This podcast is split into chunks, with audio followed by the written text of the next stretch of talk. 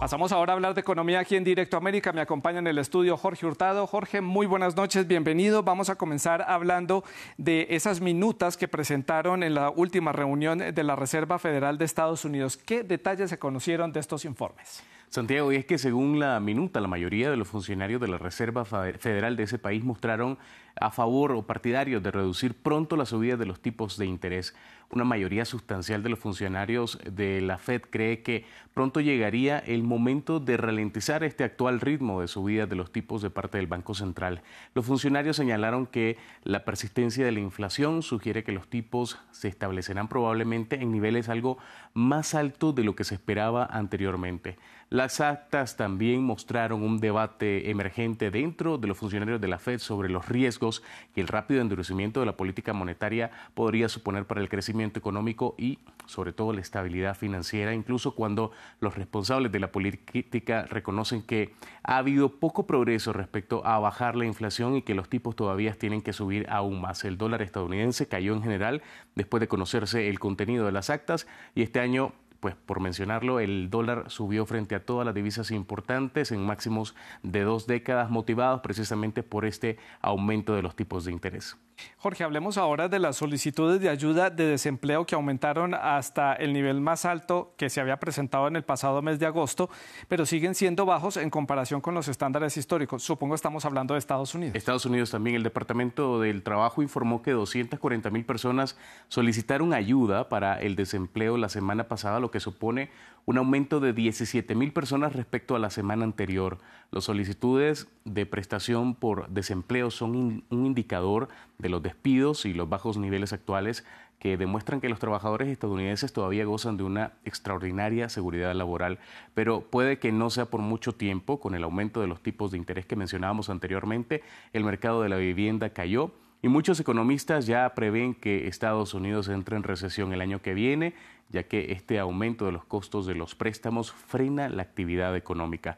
Los empleadores añadieron 261 mil puestos de trabajo el mes pasado y están creando una media de casi 400 mil empleos al mes este año. 2022 es el segundo mejor año para la contratación en los registros del gobierno que se remontan a 1940. El primer año o el año más fuerte de la contratación fue 2021. Pasamos a hablar ahora del clima para los negocios en nuestra región, en América Latina, que subió en el cuarto trimestre del 2022, pero aún continúa siendo muy bajo. ¿Cómo es esto? Bueno, el índice de clima, que es un indicador eh, de América Latina que se elaboró con encuesta a 138 especialistas de 15 países, subió desde el 54,7 puntos en el tercer trimestre hasta 66,5 puntos en el último trimestre. Pese a esa mejoría, se trata del tercer menor nivel medido en los últimos seis años.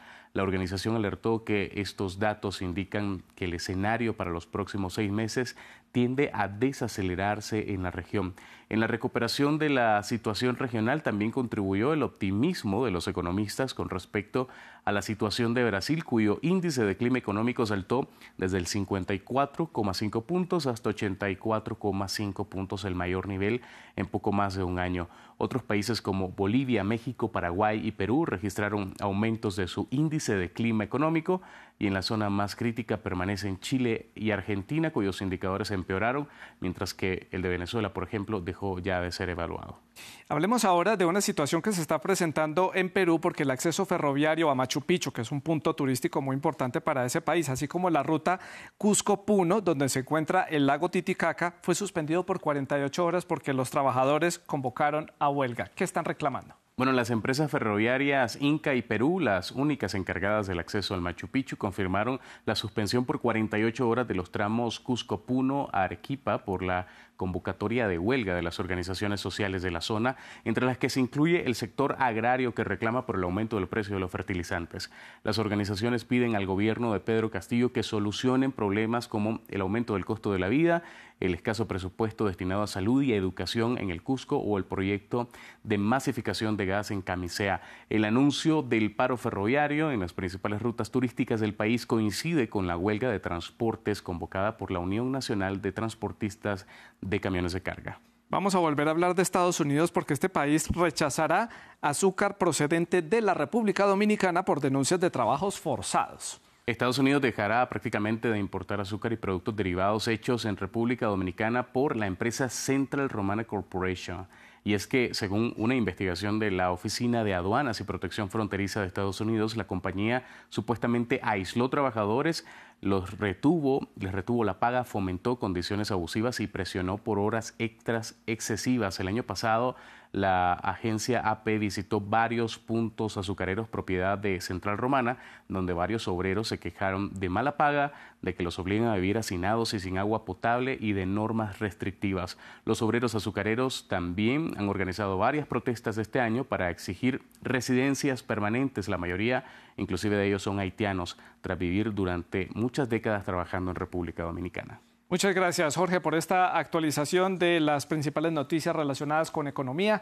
A continuación, en Directo América, ya viene el debate.